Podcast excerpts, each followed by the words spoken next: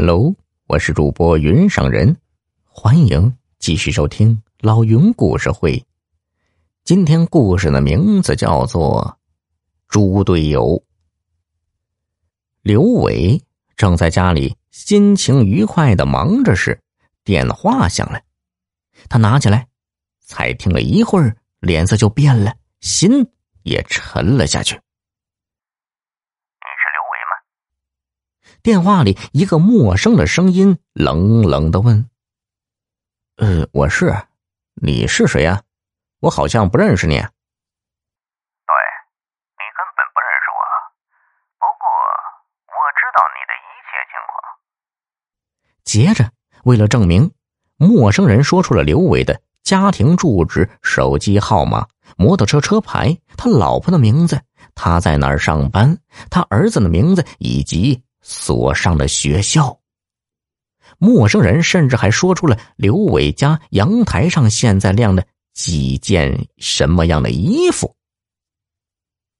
刘伟听得心惊肉跳，感觉到一股寒意，一种不祥之兆笼罩了他。这究竟是什么人？怎么这么了解自己？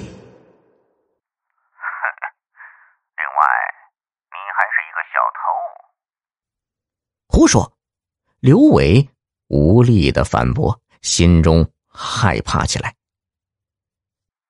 六月八日晚上，你在电信局大院里偷了一捆电缆线，不过差点啊被街上的联防队员逮住。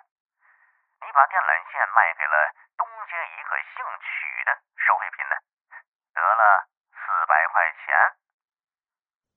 陌生人的声音似乎没有表情。六月十二日，你在红花小区七栋幺零幺室行窃时，正好那家有人回来，幸亏你机灵跑得快，不过还是偷到一枚钻石戒指。你托一个姓谢的朋友销赃，五百块钱卖给了一个民工，对不对呀？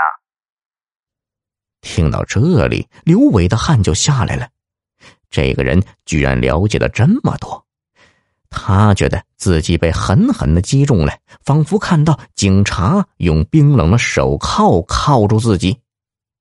这时，刘伟凶恶的本性立刻暴露出来，恶狠狠的说：“你究竟想怎么样？”“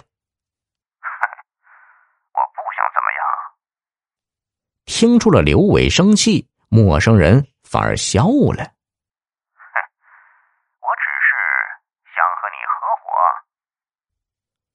合伙，刘伟有点糊涂了。对，合伙。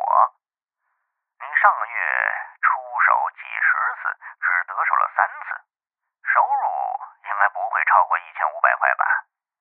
现在我们来合伙，我来做前期的工作，你到我指定的地方去偷，我保证你的月收入不会低于一万块，而每月只需出手三四次。并且几乎没有丝毫的危险。